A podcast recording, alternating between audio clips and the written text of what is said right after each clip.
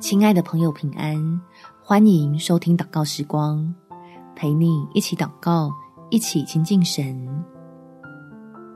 相信爱你的神，做战胜疾病的人。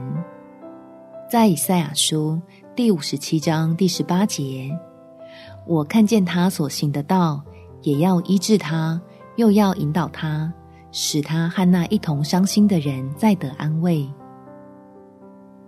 在接受治疗的过程中，要用从神来的盼望驱散沮丧，让你我的信心被锻炼得很强壮，给我们带来击溃病痛的力量。我们一起来祷告：天父，在我们接受了一连串的检查与治疗之后，求你施恩来除去我和我家人心里的惧怕。第一次感觉自己的命。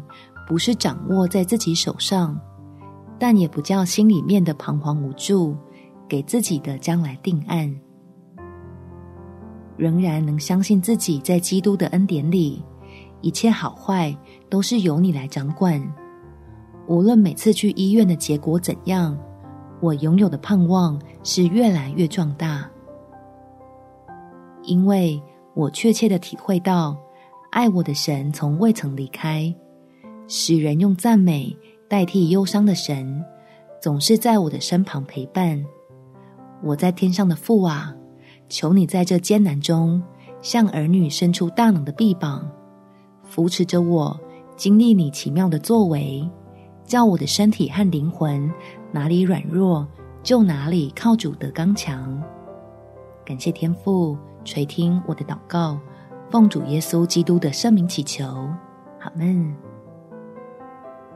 祝福你，持守心中的盼望，有美好的一天。